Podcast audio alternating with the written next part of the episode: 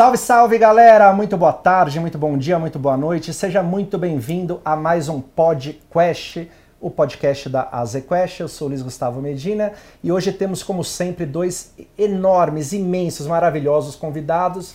Na ponta direita, o príncipe do condado, Alexandre Silvério, o CIO da ZQuest, o cara que define aonde cada centavo dos, da sua poupança vai ser investido. E muito mais importante, muito mais histórico do que Alexandre Silvério é quem está aqui mais perto, entre nós dois.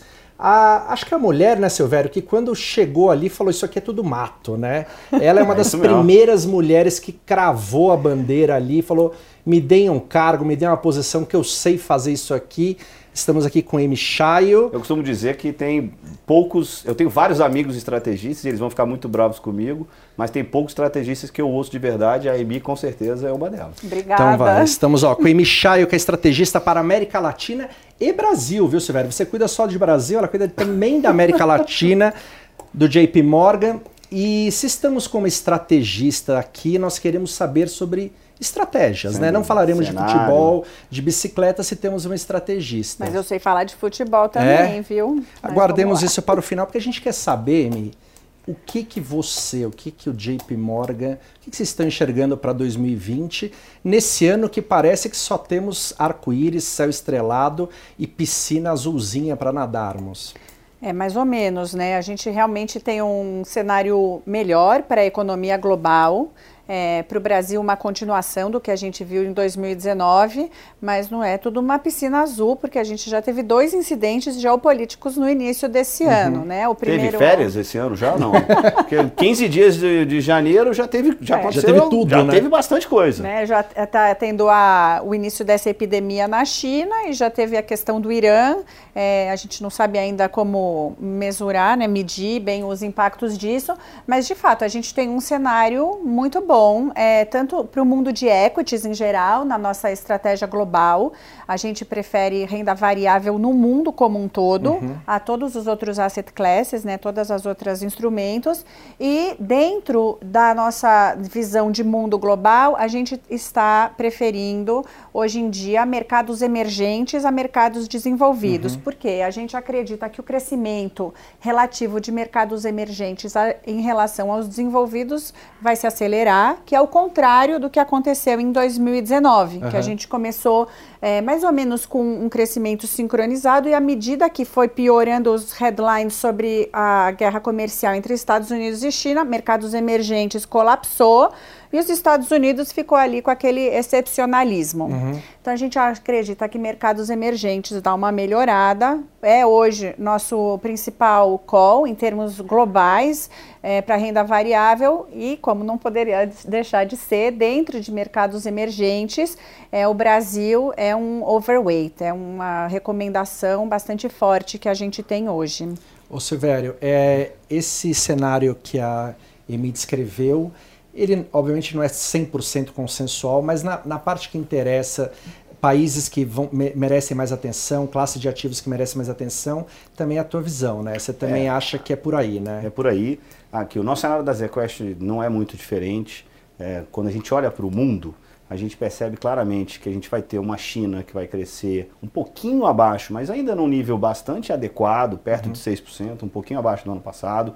Estados Unidos vai crescer menos que o ano passado, uhum. mas ainda assim é uma economia que vai crescer perto de 2%, 1,8% é a nossa, nossa previsão. A gente acabou de ter a reunião essa semana lá. Uh, e de Davos, né? E foi muito discutida a questão do crescimento global. Uhum. O Brasil foi um dos poucos países que teve crescimento revisado para cima, pelo FMI, indicando né? pelo FMI, o que mostra, eu acho um pouco essa visão que a EMI acabou de colocar, de que tanto o Brasil, mas acho que países emergentes como um todo estão mais bem posicionados para capturar esse crescimento e para ter uma valorização de ativos ao longo de 2020.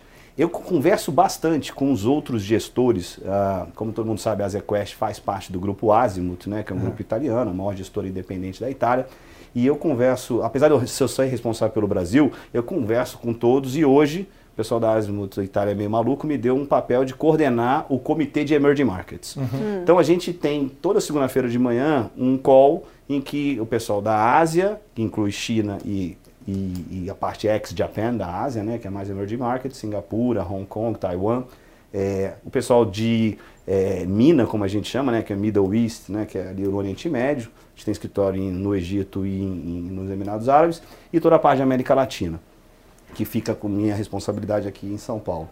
E assim, o nosso consenso é muito claro sobre isso. Já a turma da Azimuth, que vê mais países desenvolvidos, ele tem, eles têm mais dificuldades de uhum. ver esse dinamismo que a gente está vendo nos nossos países. Uhum. Então, assim, acho que esse é um consenso não só no JP Morgan, é a nossa visão interna aqui do cenário macro da nossa equipe de gestão na ZQuest, mas também está muito corroborado porque eu estou vendo nos outros, nas outras gestoras do Grupo Azimuth ao redor do mundo. A sua ascensão, desde que a gente se conheceu, é, é infinita. Não, né? desde que a gente começou o podcast, é, desde que você, assim, você, me intitulou Príncipe do Condado. Isso mudou você vida, cresceu. Sendo alguma, é incrível. O Emi, é, tem uma coisa que, que eu, eu queria tentar dividir, se é que é possível dividir, que é o seguinte. É, é óbvio que o Brasil vai ter um ano melhor em 2020 do que teve em 19 e talvez 20 e 21 sejam melhores do que foi 18 e 19. Porém, o mercado, em especial você falou mercado de ações, ele já vem esperando esse crescimento desde meio de 16 ali, Sim. né? 17 ia vir o crescimento, não veio, em 18 ia vir, 19 ia vir, agora 20 vem. Então, eu queria saber assim, se para você são coisas diferentes o Brasil ter um bom ano e, por exemplo, ações ter um bom ano, ou se não, você acha que como o crescimento vem para valer, é um ciclo que agora se acelera, é, mesmo que as ações tenham subido, não tem como escapar muito disso. É o seguinte, é, olha que interessante, as pessoas às vezes não percebem. A bolsa brasileira performou muito bem desde 2016, uhum. né? Então a gente teve, já estamos no quarto, terceiro, quinto ano, quinto é, ano é positivo desde 2016. É raro é, esse movimento. E é apesar do que a gente começou esse é muito, muito raro, né? É. A gente começou isso num momento de recessão. É, e depois crescimento pífio de 1%. E sempre a gente se apega a uma narrativa muito doméstica, a gente tem esse viés de sempre achar que o centro do mundo. Mas acho que o que aconteceu fora foi muito importante. 2017 e 2018, preços de commodities foram é, para cima, teve uma revirada de Fed também.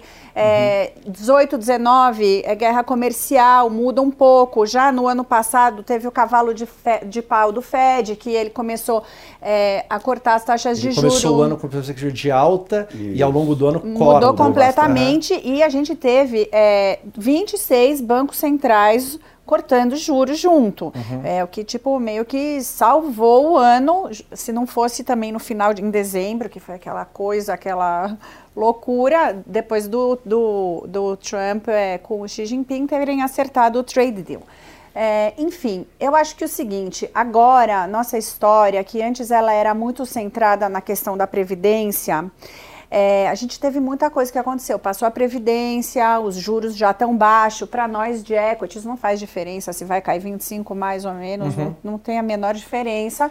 Então, assim, os, o que a gente chama low hanging fruits, as coisas fáceis, se bem que a Previdência não foi fácil, meio que já aconteceram.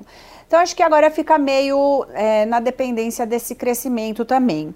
Mas eu não gostaria de deixar o crescimento como o único responsável, porque eu acho que ele não ocorre dentro de um vácuo. Uhum. E o que tem que acontecer, que é uma coisa que a gente reforça sempre, é essa simbiose entre a questão estrutural de, do que vem de Brasília, em termos das reformas, levando a esse aumento de confiança e essa melhora dos números de, atividade. Cabe ao governo ir plantando esse crescimento e gerando um, ambiente melhor, reformas, Sim. quaisquer coisas, quaisquer coisas que vão atraindo, aumentando o número de, de investimentos. Sim. Mas é, dado que isso a gente pode pelo menos imaginar que dois anos a gente tem crescimento, né? Se, se, a gente não fizer nada em Brasília, a gente cresce. Não, a gente cresce esse ano 2,5, talvez cresça o ano que vem 2, é, 2,5. O, o nosso cooficial aqui já é 2,8 tá. esse ano. A gente está ah, um pouquinho maravilha. acima tá. é, do mercado. Só queria pegar um ponto rapidinho. Só, só, só, é, eu queria te perguntar só uma coisa. Tá. Você acha que esse crescimento, esse, essa, esse, esse, a razão pela qual devemos ter ações no Sim. nosso portfólio é mais por esse crescimento que vem em dois anos e talvez mais? Ou é porque a gente tem um juro nesse patamar que esse é o ineditismo e que essa, esse é o pano, é o verdadeiro pano de fundo. É, perfeito. Eu vou pegar esse gancho e vou falar um pouco sobre o desempenho da bolsa de 16 até agora. Quando a gente olha e a gente presta muita atenção no que está acontecendo lá fora, como o Emi falou, essa queda de juros recente aqui no Brasil vai ser muito importante. Mas eu tenho uma frase que eu falo muito para os nossos clientes e também para, os nossa, para a nossa equipe de gestão, que bolsa não é PIB. Uhum. Na verdade, podia fazer aqui um, um, um asterisco que fala assim, bolsa não é PIB, mas o PIB ajuda. Claro. Mas o que aconteceu ao longo dos últimos cinco anos? Né? As empresas que compõem o Ibovespa uhum. e as empresas que estão disponíveis para nós investir, investindo na Bolsa, elas tiveram um crescimento de lucro muito acima do PIB. Sim. Então, o que, que, na verdade, quando você compra uma ação, quando você compra um pedaço de uma empresa, você está acreditando que aquela empresa vai melhorar seus resultados, vai crescer a receita, vai melhorar suas margens e vai crescer o lucro. Uhum. A ação sempre, o preço da ação reflete bastante a sua capacidade de geração de lucros. Uhum. E os lucros das empresas brasileiras cresceram muito nos últimos cinco uhum. anos. Na média, a gente pode dizer que cresceu aí perto de entre 15% e 20% na média dos uhum. últimos quatro anos. Que é o que explica, que é o que dá lastro para esses quatro anos Exatamente. Então, o que, que eu estou olhando para frente? A gente está com esse PIB de 2,8, a gente tem esse juro baixo, mas quando o investidor, e está acontecendo, eu acho que a gente vai falar um pouco sobre isso talvez, essa migração um pouco de recursos que está ocorrendo, que vai ser necessária.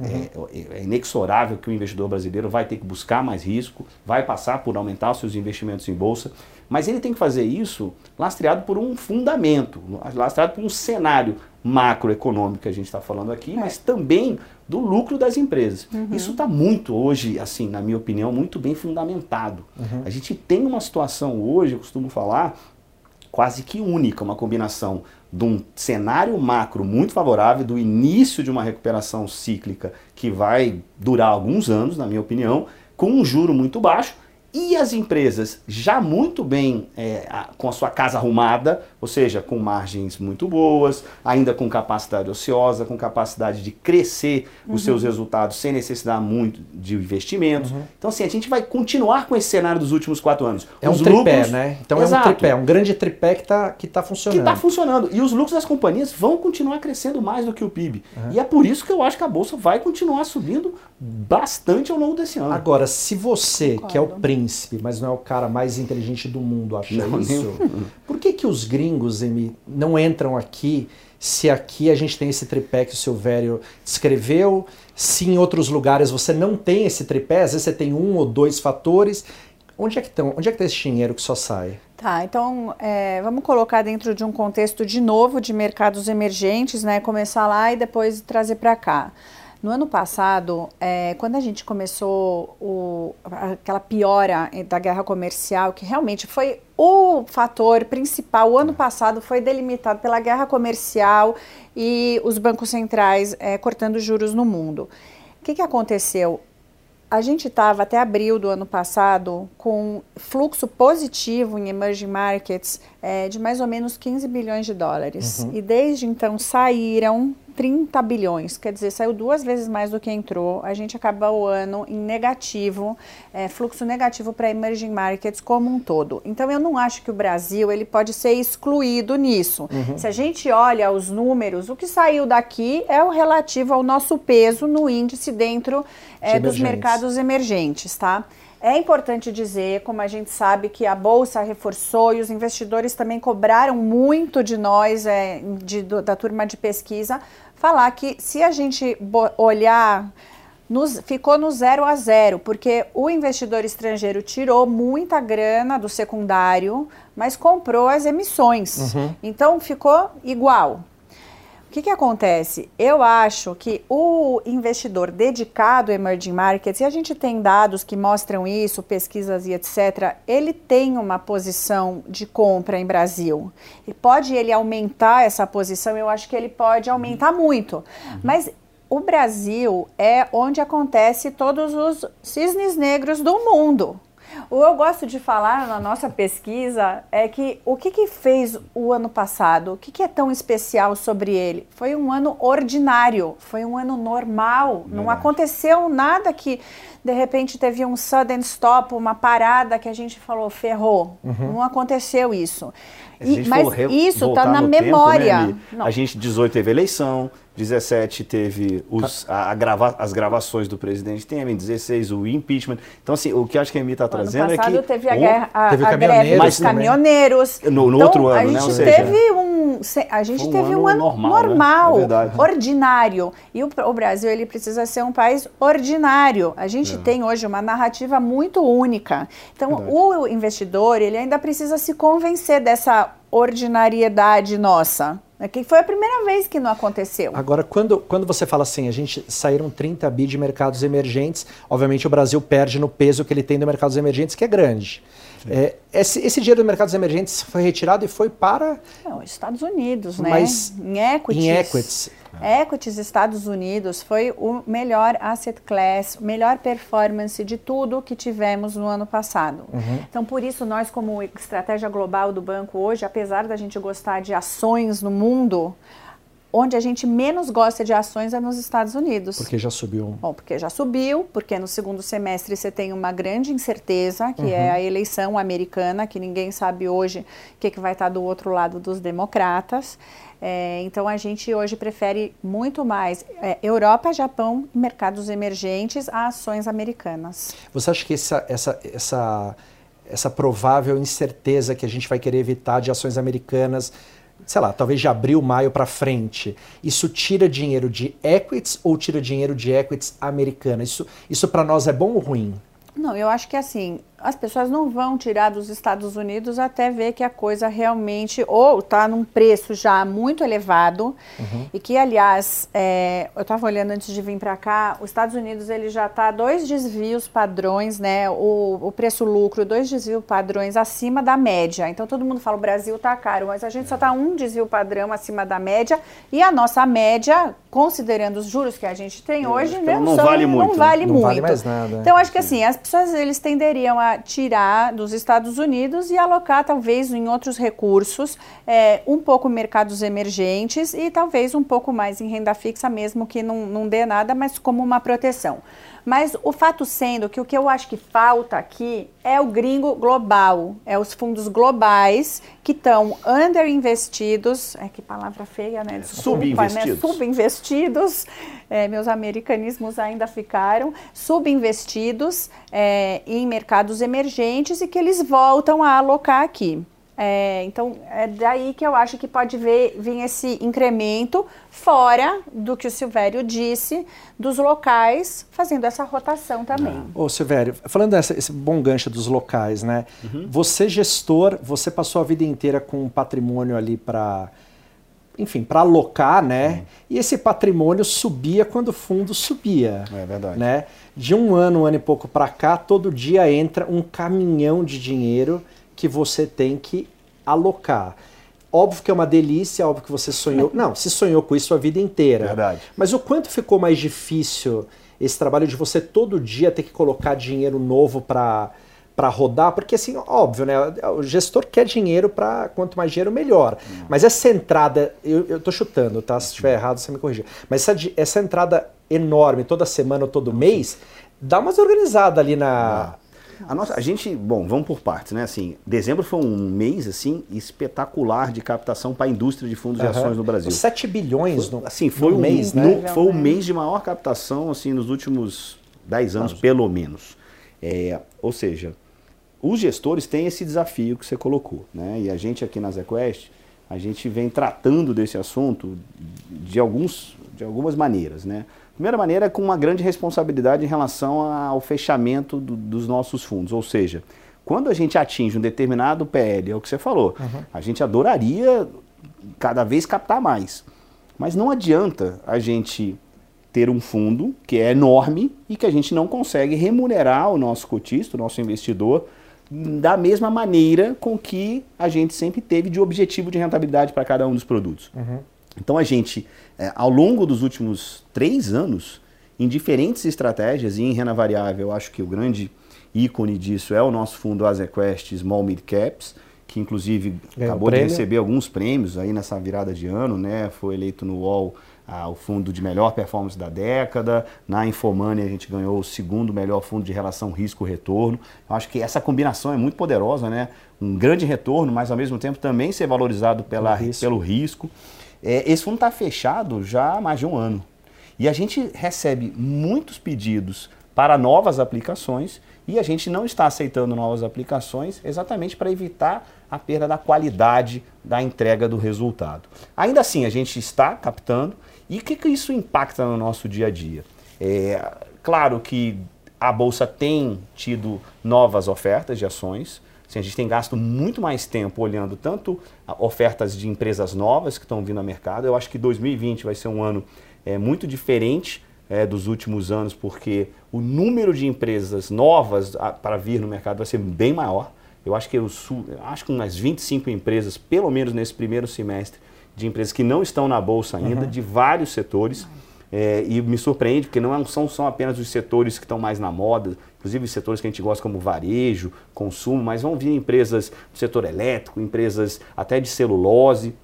Então, assim, as nossas opções de investimento estão aumentando. Que ainda são o, muito poucas. Né? Ainda são poucas e o volume da bolsa está aumentando aos poucos. Uhum. É, acho que, olhando do meu ponto de vista, esse movimento vai continuar, ou seja, a gente vai continuar tendo uma velocidade de captação maior do que o incremento, tanto do número de ações, bem como também do volume da bolsa. E aí os gestores vão ter que ser bem cuidadosos nessa questão que eu coloquei, de não exagerar na captação para não perder qualidade de entrega de resultado. Né? Eu não sei se você pode falar, mas como eu vou perguntar, você vai ter que responder alguma coisa. É, o ano passado os fundos de ações foram, foram muito bem, né? Sim. Teve um grande. Qual foi o cavalo vencedor que vocês tinham, ou, ou a empresa ou o setor? Não sei. É, a gente, a gente mantém essa, essa ação e esse setor na nossa carteira é, para 2020, foi o setor de varejo. O setor de varejo, sem dúvida alguma, foi um, um, acerto muito grande. E eu acho que a ação que mais representou em termos de contribuição de performance, mas eu acho que assim, mais do que isso, além da grande alta que essas ações tiveram, mas acho que ela representa um pouco a nossa tese, não só por trás do crescimento econômico, mas daquilo que eu coloquei já da mudança de perspectiva de lucro para as companhias, é a Magazine Luiza, uhum. que é uma empresa que, claro, vem é, se desenvolvendo ao longo dos últimos anos é, e entregando resultados assim incríveis, mas não só se beneficiando do crescimento da economia, porque o crescimento foi pequeno, como a gente falou aqui, mas ela vem crescendo a sua digitalização, a forma como ela se comunica com o seu é, cliente final. O Magazine Luiza virou um verbete no mercado financeiro. É, né? daqui, a, daqui a 30 anos, quando você estiver falando de uma ação, cara, isso aqui é a nova Magazine. Né? É, isso, aqui é, isso aqui pode ser a nova Magazine Luiza. E, né? aí, e me perguntaram essa semana é, se você tivesse que escolher uma ação para o ano de 2020. E é sempre muito difícil, né? Porque a gente tem fundos em que a gente tem 20, 25 ações, assim. Então é muito difícil escolher uma apenas, uhum. né? Mas eu, eu repeti a minha aposta. Assim, a gente continua tendo, dentro é, desse universo grande de ações de varejo que a gente gosta, a Magazine Luiza segue sendo a mais representativa dos nossos fundos. Acho que essa é a melhor resposta, né? é a maior de... posição que a gente tem. Isso depois de subir 35 mil vezes. É, essa né? empresa é, era uma small caps há uhum. cinco anos atrás. Né? Ela tinha menos de 3 bi de market cap, é, de valor de mercado. Né? Hoje ela vale mais de 80 bi ou seja, uma empresa que se transformou internamente, é, repensou todo o seu negócio e isso está se refletindo. E eu olho para frente as iniciativas que ela é, está implementando. Ela fez uma captação grande de recursos no mercado no segundo semestre do ano passado. É, e eu acho assim, se a gente pudesse eleger uma empresa que vai ser uma grande vencedora desse processo de virar um, um app em que você realmente, ou uma Amazon brasileira, é, às vezes as previsões são perigosas. Mas assim, se tem uma empresa que está se preparando para isso, na minha opinião, é a Magalu. Ô, Emi, é, da lista de profissões difíceis nessa vida, encabeçadas por bombeiro, é, talvez policiais também, é, ser estrategista da América Latina está entre, entre elas, né? Porque é uma região que praticamente acontece um evento por semana, países um pouco complicados, né? A gente, tudo que a gente olha aqui ao nosso redor parece pior do que a gente, a gente já não é fácil. É, qual, qual, é a sua, qual é a sua visão da América Latina Nossa. no ano passado, onde aconteceram pelo menos uns 10 grandes eventos aqui nas nossas bordas? Que Não, que é? pode falar que é triste, viu? É? Porque é o seguinte, hoje eu temo o dia que acontecer alguma coisa que a gente passe a não gostar do Brasil, uhum. porque eu não tenho uma outra opção na região. Eu não consigo ver um lugar hoje na região que seja grande o suficiente, número um, né, que dê a liquidez, e dois, que tenha uma história, uma narrativa que seja interessante. É, então, assim, espero que o Brasil continue performando para a gente ter nosso call. A Argentina não é grande o suficiente, ou é ah, grande? Não é, é, grande? Assim, a Argentina entrou no índice uhum. MSCI Emerging Markets e aí ela colocou é, barreiras de capital, né? E então, agora ela vai ser provavelmente, vai vir uma decisão do índice vai ser rebaixada. de, de é. tirar ela do índice. Mas Quer dizer, durou seis meses, né? Mas a, Argentina, dela. excluímos a Argentina. No Chile a gente teve bastante confusão por lá, né? Não sei se é grande o suficiente, mas tivemos um ano Não, é, assim, tumultuado. Interessante o Chile, porque o que aconteceu Logo dois dias antes, e não, não tenho nenhum benefício, a gente estava vendo a economia chilena desacelerar e decidimos é, fazer um downgrade do Chile, era neutro na nossa carteira, a gente resolveu fazer underweight. E o relatório saiu na manhã dos protestos. E a gente Foram foi vocês, então. punido. Tempo Foram perfeito, a perfect gente timing. foi punido pelos jornais é, chilenos que realmente falaram como vocês podem fazer isso no Chile, nos dias do, no dia do protesto e etc. Mas lá a gente tinha o problema que um é um mercado caro, ainda uhum. é um mercado caro, e segundo que as opções de empresa, elas ou são muito caras é, ou não tem crescimento. Então, o contrário desse crescimento de lucro que o Silvério estava falando, uhum. a gente não estava encontrando isso no Chile, né? Então, por exemplo, Magazine Luiza pode ter um, um múltiplo alto, mas a expectativa de lucro é, é enorme. Exato. E lá ele estava com um múltiplo alto no Chile, sem a gente ver expectativa uhum. de lucro. Então, isso era uma coisa que prejudicava.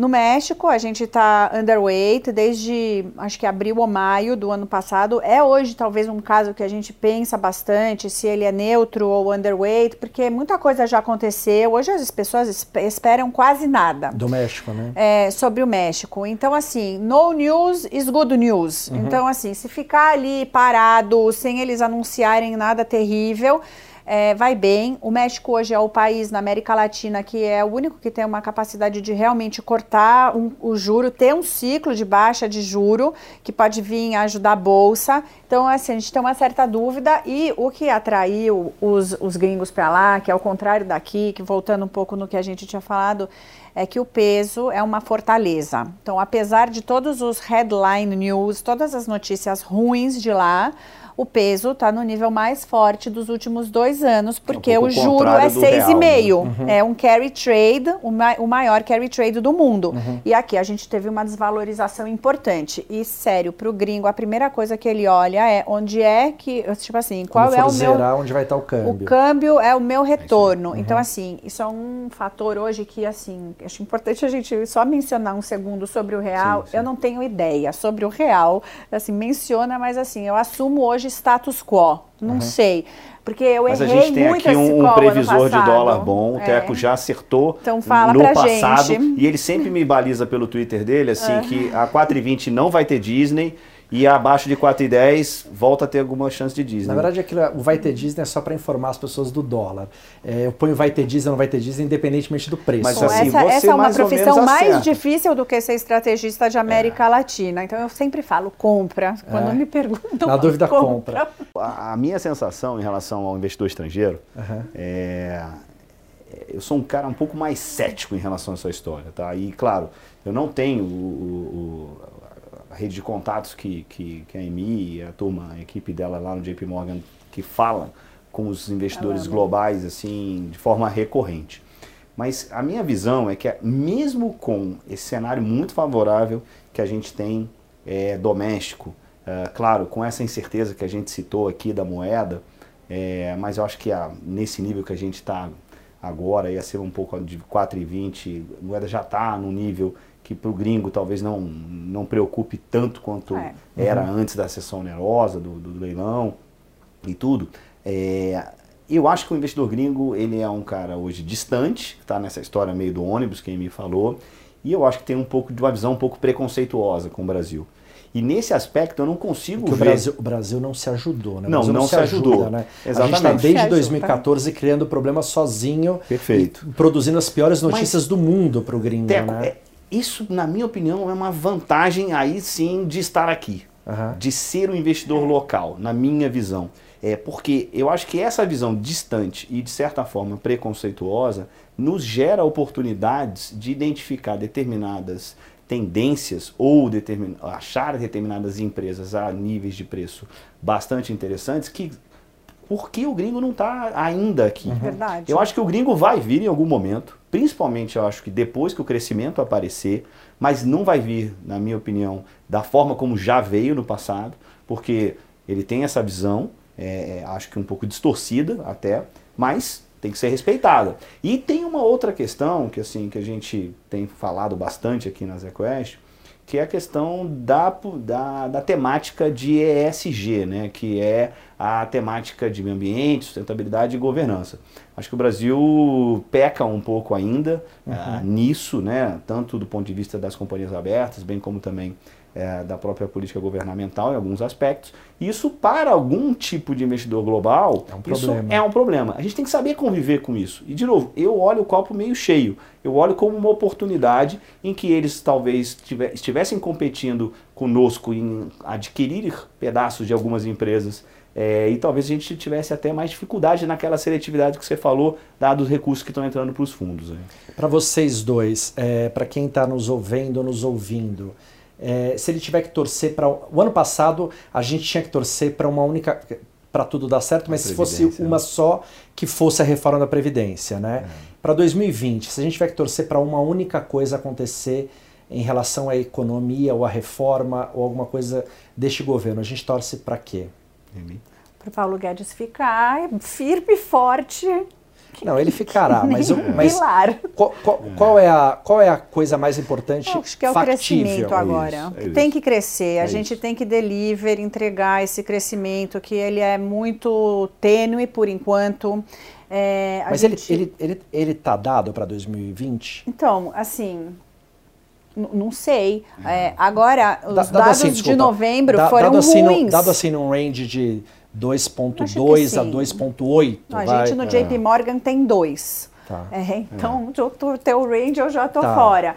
É, é, eu não sou economista, é, é nosso número é 2, mas assim, não é uma coisa linear ainda o crescimento. Uhum. A gente viu o, a decepção com os dados de novembro.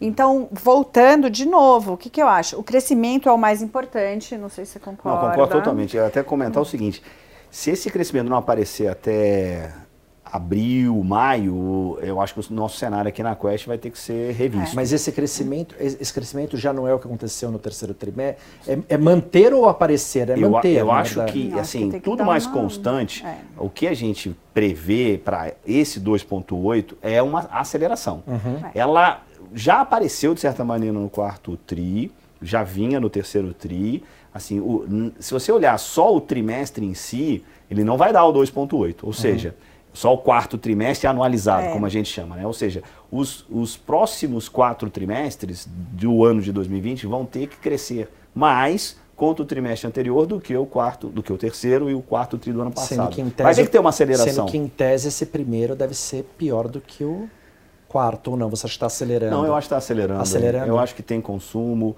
eu acho que tem investimento. É, os dados, assim, tem muita alta frequência nesses dados. Eu defendo uma tese que eu gostaria de publicamente expor aqui, para quando acontecer, você saber que fui eu que inventei, certo. que esse crescimento do Brasil. Lembra que tinha aquele crescimento em L, em V, em sim, U? Sim, sim, eu, eu, Esse crescimento do Brasil vai ser em frasco de ketchup. Entendeu?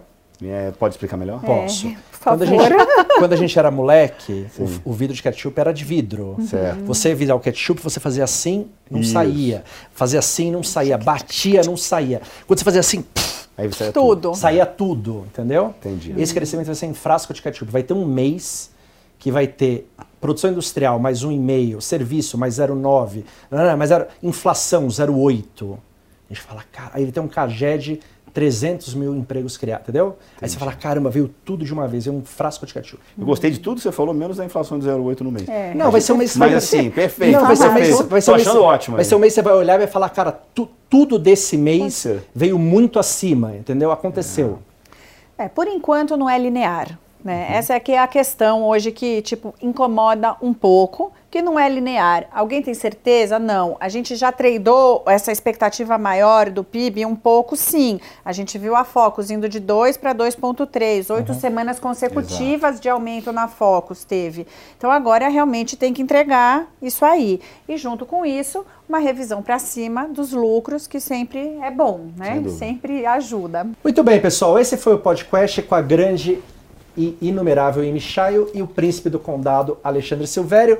Se você gostou, manda para os amigos. Se você gostou, ouve os outros que a gente teve, né, Silvério? A gente fez com quem aqui já com Benchmall, a gente é. fez com Daniel Chaves, Daniel Chaves, com Adeodato, a gente fez com Dato. Então todo mês a gente vai fazer um bem bacana. E com Carlos André também. Para você com Carlos André também. André. Vá ouvindo todos, vai mandando para os amiguinhos e peça uh, Alexandre Silvério no BBB 21. Só faltava essa. Muito bem. Tá Tchau. bom, obrigada.